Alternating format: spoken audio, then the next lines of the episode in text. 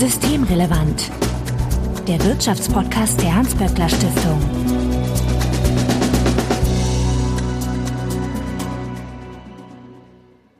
Heute ist Freitag, der 12. Januar 2024. Willkommen zur 176. Ausgabe von Systemrelevant. Bettina Kohlrausch, ich grüße dich. Hallo. Bettina, du bist Direktorin des WSI, dem Wirtschafts- und Sozialwissenschaftlichen Institut in der Hans-Böckler-Stiftung. Und auch dir, so 12. Januar kann man es noch, ne? Frohes neues Jahr. Ja, das wünsche ich dir auch. Dankeschön, Bettina. An euch vorweg wie immer der Hinweis, dass wenn ihr uns erreichen möchtet, könnt ihr uns beispielsweise auf X, dem ehemaligen Twitter, antickern, at böckler-de oder auch per E-Mail an systemrelevant.böckler.de.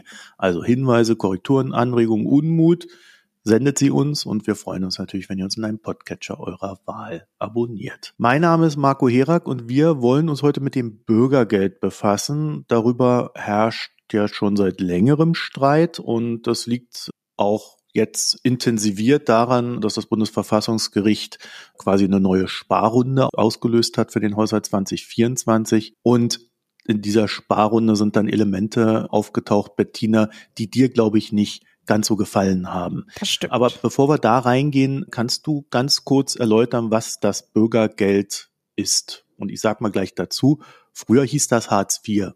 Genau. Das Bürgergeld hieß früher Hartz IV und dann hat ja die neue Bundesregierung das abgeschafft und vor ziemlich genau ein Jahr dann wurde aus Hartz IV das Bürgergeld und das ging aber tatsächlich auch mit einigen Änderungen einher. Das Bürgergeld wird erhöht, indem geguckt wird, letztlich, wie haben sich die Löhne entwickelt und auch die Inflation und das zusammen ergibt dann letztlich die Höhe des Bürgergeldes. Und das Problem mit der Inflation ist, ist, wenn das sozusagen rückwirkend über einen sehr, sehr langen Zeitraum geht, dann, das war früher so, dann haben natürlich letztlich die BürgergeldbezieherInnen draufgezahlt. Und deshalb hat man das sozusagen jetzt verkürzt. Aber am Ende hat sich der, der Anpassungsmechanismus von der Logik nicht verändert, nur einfach sozusagen der Zeitraum, auf den sich das bezieht. Und es gab auch noch mal ein paar, ja, also sozusagen man hat den Druck ein bisschen rausgenommen. Also es gab mehr Schonvermögen, es gab vor allen Dingen eine Abschaffung des sogenannten Vermittlungsvorranges. Das heißt, es war nicht so, dass Leute unbedingt eine Arbeit annehmen und nicht mehr so, dass Personen unbedingt eine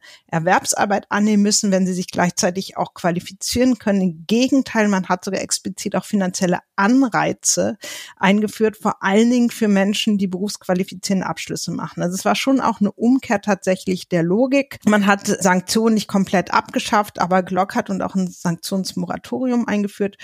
Und das heißt, insgesamt war die Frage, die ich dann ganz viel mit JournalistInnen damals diskutiert habe, ist das jetzt ein Paradigmenwechsel oder nicht? Und dann kann man sagen, die, die Höhe war nach Einschätzung eigentlich aller Sozialverbände und auch der Gewerkschaften und auch wir vom BSI sehen das so nach wie vor zu niedrig, weil einfach die Art, wie die Höhe des Bürgergelds festgelegt wird, eigentlich nicht dazu geeignet ist, wirklich eine armutsfeste Höhe zu gewährleisten. Aber gleichzeitig war schon ein Paradigmenwechsel, zum Beispiel durch eine Abschaffung des Vermittlungsvorrangs. Also, dass man wirklich nochmal stärker letztlich eine nachhaltigere Integration in den Arbeitsmarkt angestrebt hat, anstatt jetzt einfach möglichst viel Druck ins System zu geben, damit die Leute irgendeinen Job annehmen und möglichst schnell in den Arbeitsmarkt gehen, weil das war ja auch eine der größten Kritikpunkte damals an Hartz IV, dass es einfach sozusagen so viel Druck von unten gemacht hat. Damals gab es ja auch noch keinen Mindestlohn und damit einfach die Ausweitung des Niedriglohnsektors extrem befeuert hat.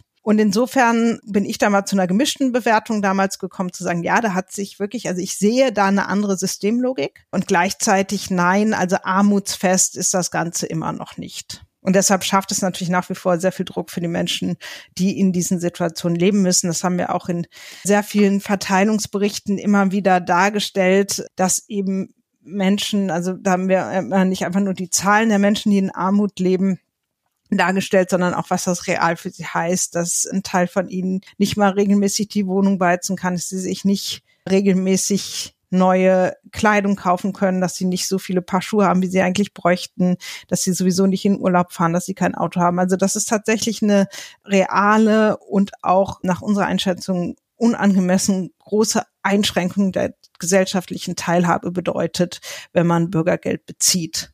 Und da wird jetzt gespart an dem Punkt da wird jetzt gespart. Also zunächst mal, das war ein Riesenkritikpunkt, wurde natürlich letztlich erstmal das Bürgergeld relativ stark erhöht zum Anfang dieses Jahres und das wiederum steht auch nicht zur Debatte.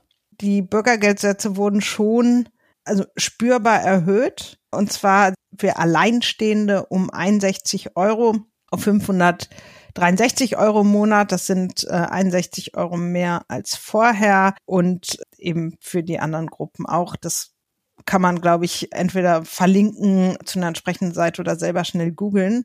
Es gab da schon eine merkliche Erhöhung, die leitet sich aber vor allen Dingen ab aus auch wirklich einer realen, sehr hohen Inflation. Man muss eben sagen, dass die Inflation auch unterschiedliche Einkommensgruppen, das sagt ja das IMK immer wieder, unterschiedliche Einkommensgruppen unterschiedlich stark belastet. Also Menschen, die viel Geld für Lebensmittel zum Beispiel ausgeben müssen, wo wir besonders hohe Preissteigerungen hatten, sind sozusagen stärker von der Inflation betroffen als Menschen, die das nicht tun, bei denen Lebensmittel im Warenkorb ist, was sie sich sozusagen ausgeben im Monat, nicht so einen großen Anteil haben, weil es ja häufig ein Argument ist, dass letztlich der Anstieg des Bürgergeldes über dem Anstieg der Inflation sogar liegt. Und das stimmt für die Gruppe der Menschen mit geringen Einkommen nicht.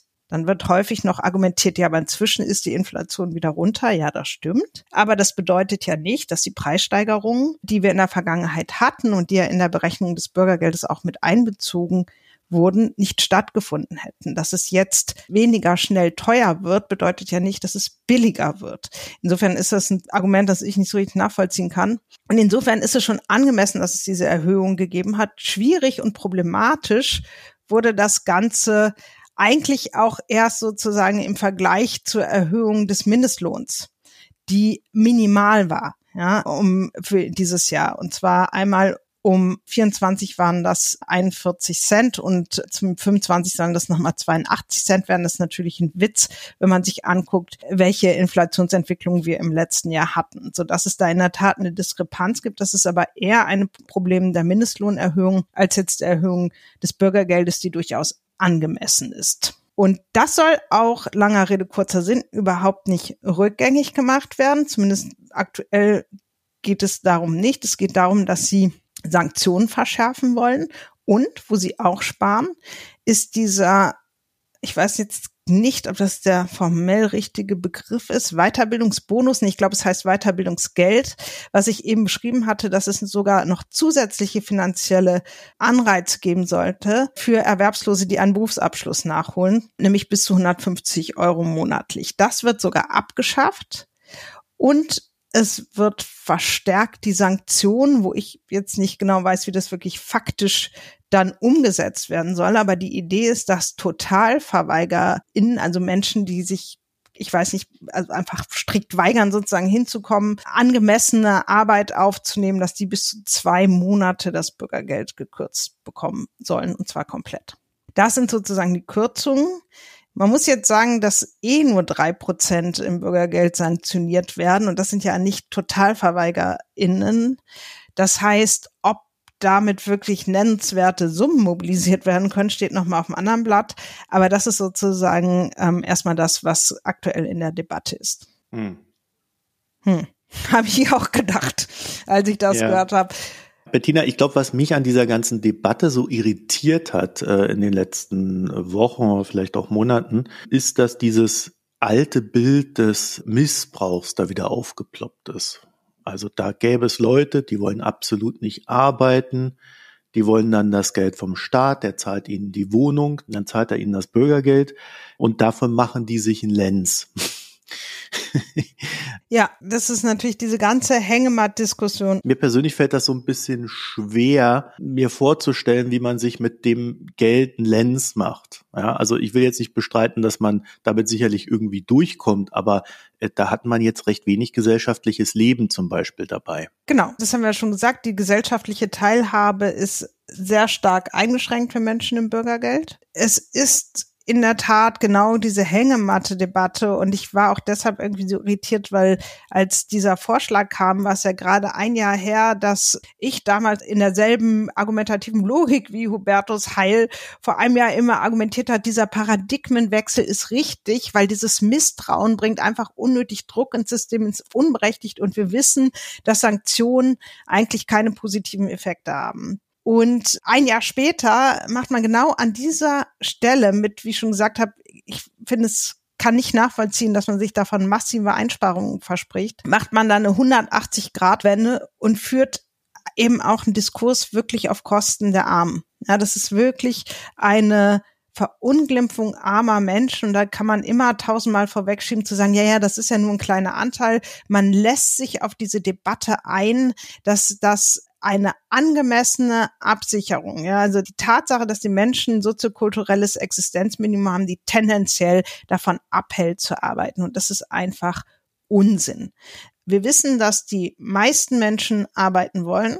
Wir wissen, dass es tatsächlich bei Erwerbsarbeit, die zumindest bestimmte Grundvoraussetzungen erfüllt, nicht nur um materielle Teilhabe geht, aber natürlich auch. Aber es geht auch um Erfahrungen sozialer Anerkennung oder auch demokratischer Teilhabe, wenn es zum Beispiel einen Betriebsrat gibt.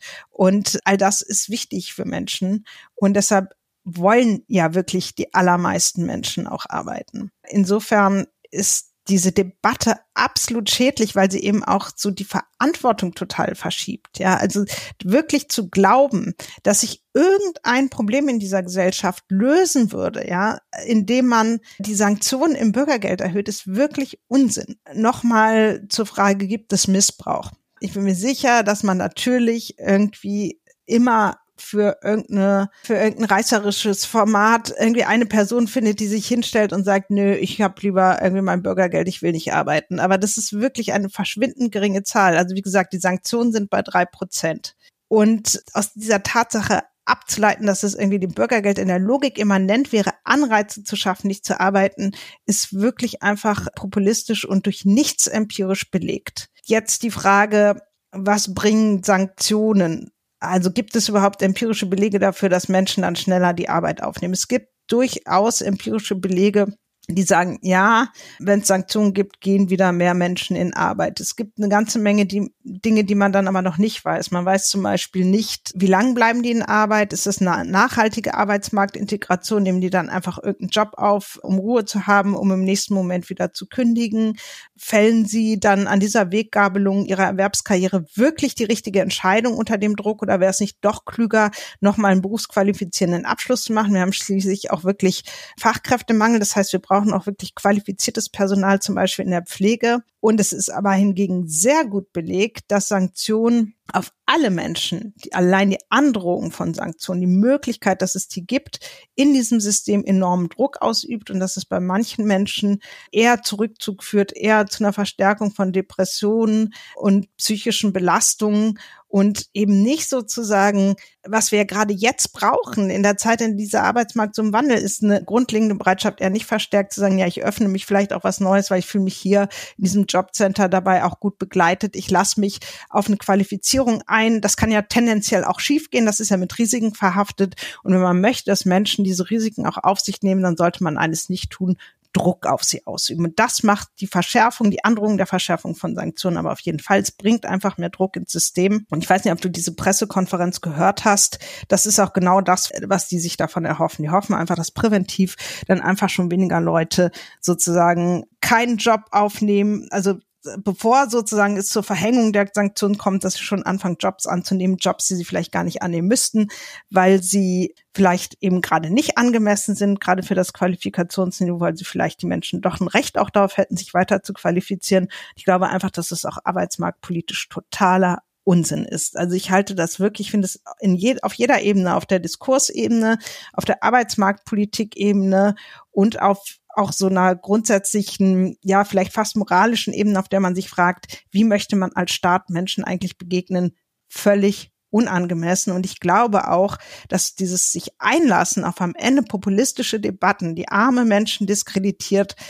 progressiven Kräften keine einzigen Zehntel Prozentpunkt mehr bei irgendeiner Wahl bringt, weil die Leute immer dann die Leute wählen, die diese populistischen Debatten angefangen haben. Und das ist dann eben nicht die SPD gewesen und auch nicht die Grünen. Also insofern sehr ärgerlich das Ganze. Also ihr merkt, Bettina hat eine gewisse Werbe hier entwickelt und Fragen auch gleich mit eingebaut. Ja. ja, es gibt tatsächlich ja äh, durchaus Evidenz, die darauf hindeutet, dass das eher schädlich ist, wenn man diese Positionen populistischer Natur übernimmt, gerade dann, wenn man aus dem progressiven Lager kommt. Ja.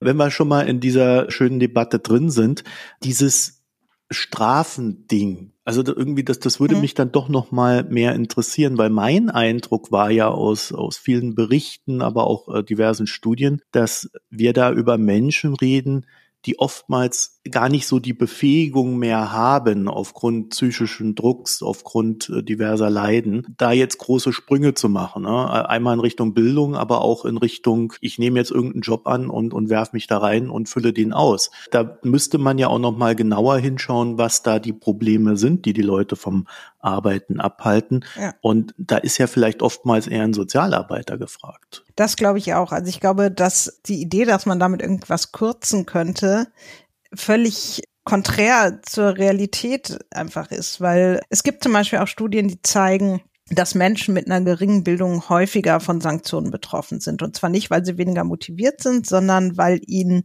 das hat die Studie so erklärt, das kulturelle Kapital fehlt, um sich zu wehren oder vielleicht auch einfach überzeugend zu erklären, warum sie bestimmte Dinge nicht können oder nicht hinkriegen. Und da stellt sich natürlich sofort die Frage, was ist eigentlich mit Leuten, die kein Deutsch können?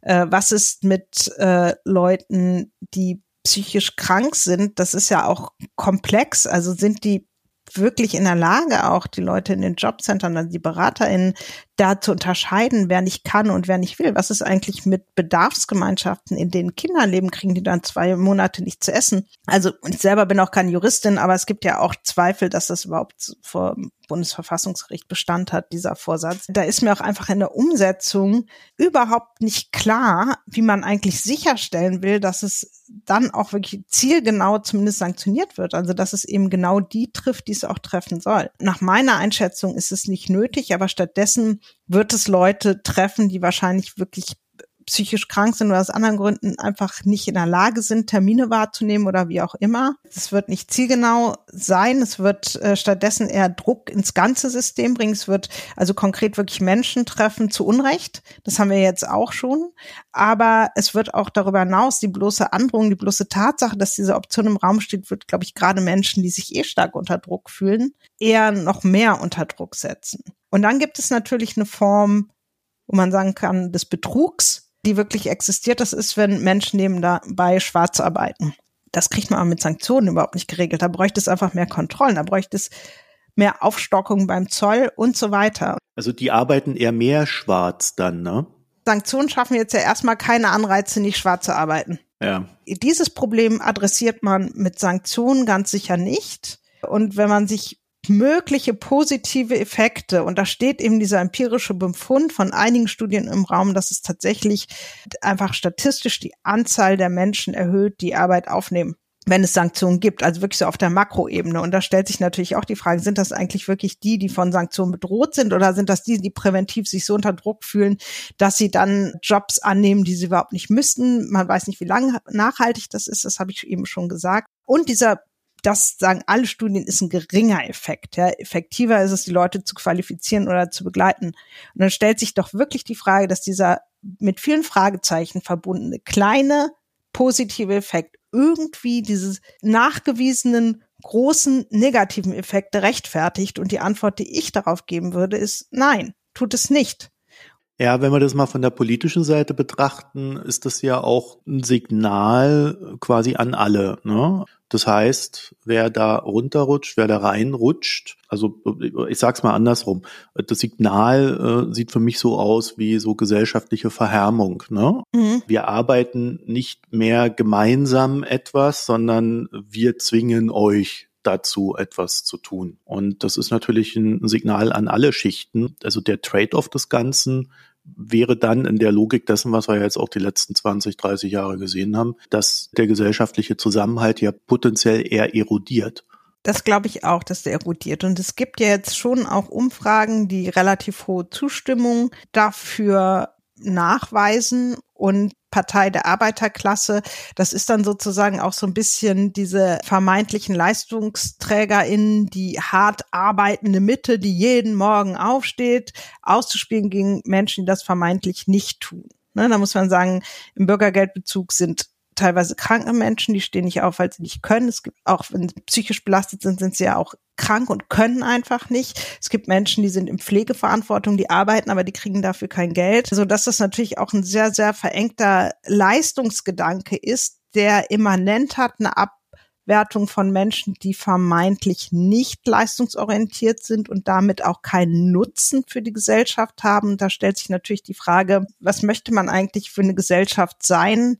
Wen betrachtet man für zugehörig? Und äh, wenn man anfängt, die Frage der Zugehörigkeit zu einer Gesellschaft entlang der Frage von Nutzen oder Nichtnutzen zu diskutieren, dann ist es genau das, was du sagst. Ja, dann wird das eine verhärmte Gesellschaft, dann wird das eine ausgrenzende Gesellschaft und eben keine integrative Gesellschaft. Und auch wenn man jetzt sehen kann, dass es vielleicht Zustimmungsraten dazu gibt, befeuert das aber genau diesen Mechanismus, der am Ende dazu führt, dass, davon bin ich überzeugt, sozusagen der integrative Gedanke, die, die so ein großzügiges Verständnis von Zugehörigkeit, was man vielleicht auch braucht, um sich gemeinsam auf Risiken einzulassen. Und ich meine, wir müssen uns gemeinsam auf massive Veränderungen einlassen. Genau das wird dadurch zerstört. Und deshalb glaube ich, tun sich progressive Parteien keinen Gefallen damit, jetzt auf kurzfristige Zustimmungsraten zu gucken und zu glauben, man würde damit tatsächlich irgendwie auch der eigenen Klientel irgendwie entsprechen, weil das tut man eigentlich nicht. Und es ist natürlich, also wir haben ja auch schon seit Jahrzehnten genau diese Abwertungsdebatten und wir haben rechtspopulistische Kräfte in dieser Gesellschaft, die öffentliche Debatten befeuern natürlich auch inzwischen rechtsextreme Kräfte und dass es sozusagen in so einer Stimmung schon gelungen ist, auch so, so eine Abwertung nach unten, dieses nach unten treten zu etablieren, das will ich ja gar nicht bestreiten und dass sich das auch in solchen Umfragen dann widerspiegelt. Aber sollte das wirklich was sein, woran sich progressive Kräfte in ihrer Entwicklung von Politik, die ja auch eigentlich immer irgendwie eine Entwicklung der Idee einer besseren Gesellschaft sein sollte, sollten sich die wirklich daran orientieren? Also ich glaube nicht. Ich glaube wirklich nicht. Ich glaube, damit tut sich wirklich niemand eingefallen. Ja. Und was machen wir jetzt damit, Bettina? Also ich weiß es nicht. Ich bin. Äh, ich, ich würde dich ja an der Stelle normalerweise fragen, so, na, was, was muss man denn jetzt tun? Aber äh, wir sind ja gar nicht in einer Situation, wo man sagen braucht, was man tun sollte, weil im Grunde ist es ja eher so, dass wir hier mehr in so einer Art Abwehrkampf sind, um überhaupt das Schlimmste genau. zu verhindern. Ne? Man könnte eigentlich nichts tun, das wäre schon mal in diesem Fall schon mal gar nicht so schlecht. Natürlich kann man über ganz viel reden, ne? wenn wir über dieses ganze System der Grundsicherung reden. Wir haben ja in diesem Kontext auch schon über die Kindergrundsicherung geredet und da kommt ja auch immer, wird auch mal deutlich, dass gerade so an den Schnittstellen zu anderen finanziellen Absicherungen, also wie zum Kinderzuschlag und sowas eben für Leute ist, die kurz über dem Bürgergeld geben, dass da die Schnittstellen möglicherweise nicht so gut funktionieren und dass es durchaus sinnvoll ist, darüber nachzudenken, wie kann man so eine Grundsicherung weiterdenken, ganz zu schweigen darüber, dass man doch auch nochmal darüber nachdenken sollte, wie man diese Bedarfe, also wie man eigentlich das soziokulturelle Existenzminimum angemessen definiert, weil das mhm. ist nach meiner Einschätzung passiert es gerade nicht. Das ist nicht angemessen, was da errechnet wird. Das sind alles Dinge, über die man diskutieren sollte, genauso wie man tatsächlich, wir haben ja tatsächlich einen, Anstieg der Langzeitarbeitslosen und gleichzeitig Fachkräftemangel. Das ist ja überhaupt keine Frage, dass das so ist. Insofern macht es schon Sinn, darüber nachzudenken, was können wir für diese Menschen tun, was müssen wir für diese Menschen tun, damit die wieder in den Arbeitsmarkt kommen sparen hilft da aber nicht. Die brauchen einfach mehr Unterstützung. Man könnte aber durchaus Geld sparen ne, äh, in dem System. Also wenn man da mal so reinguckt, äh, wie das aufgebaut ist, mit dieser Riesenverwaltung, die dahinter steht und wo teilweise mehrere Ministerien darüber streiten, wer da welche Zuständigkeiten hat und wo oftmals, wenn es ein Ticken komplexer wird, gar nicht mehr berechnet werden kann, wie sich eine Arbeitstätigkeit dann irgendwie auf die Grundsicherung einer Person auswirkt. Da gäbe es schon sehr viel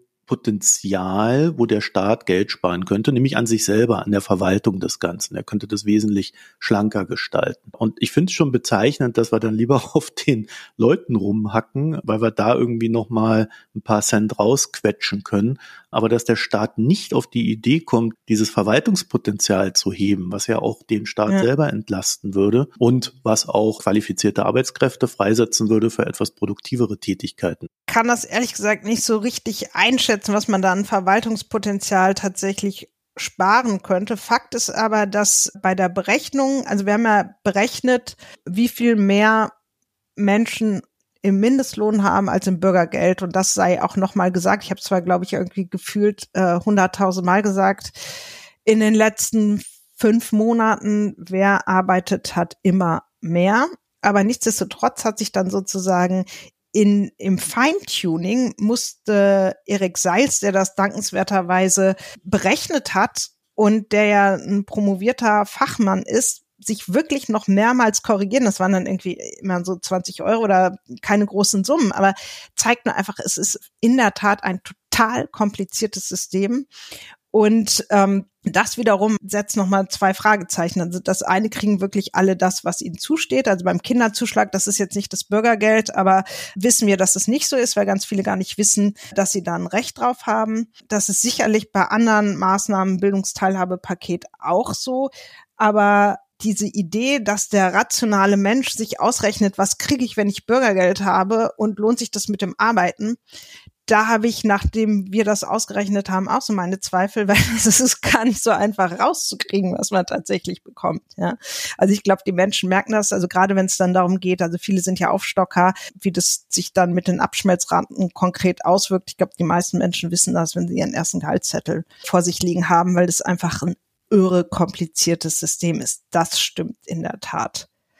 Also es gibt da viel zu tun, ohne Frage, aber Sanktionen wären nicht der erste Punkt, auf den ich gekommen wäre, wenn ich dann nochmal was hätte verändern wollen. Ja, aber der leichteste. Ja, und es ist eben, und das ist das Ärgerliche, ich kann mir nicht ernsthaft vorstellen, dass da nennenswerte Summen beigespart werden und dass es vermutlich auch gar nicht darum ging, sondern sich ein Stück weit auf eine Debatte einzulassen, von der ich wirklich sicher bin, dass sie unserer Gesellschaft schadet, aber auch den Protagonisten, die sie gerade führen. Bettina Kohlrausch, vielen Dank für das Gespräch. Sehr gerne. Wenn ihr dazu noch ein paar Gedanken habt, sendet sie uns, auch wenn sie nicht erfreulicher Natur sind. Systemrelevant.böckler.de ist unsere E-Mail-Adresse. Auf Twitter findet ihr uns als böckler-de und wir freuen uns natürlich, wenn ihr uns in einem Podcatcher eurer Wahl abonniert. Vielen Dank fürs Zuhören, euch eine schöne Zeit und bis nächste Woche. Tschüss. Tschüss. Das war Systemrelevant, der Wirtschaftspodcast der Hans-Böckler Stiftung.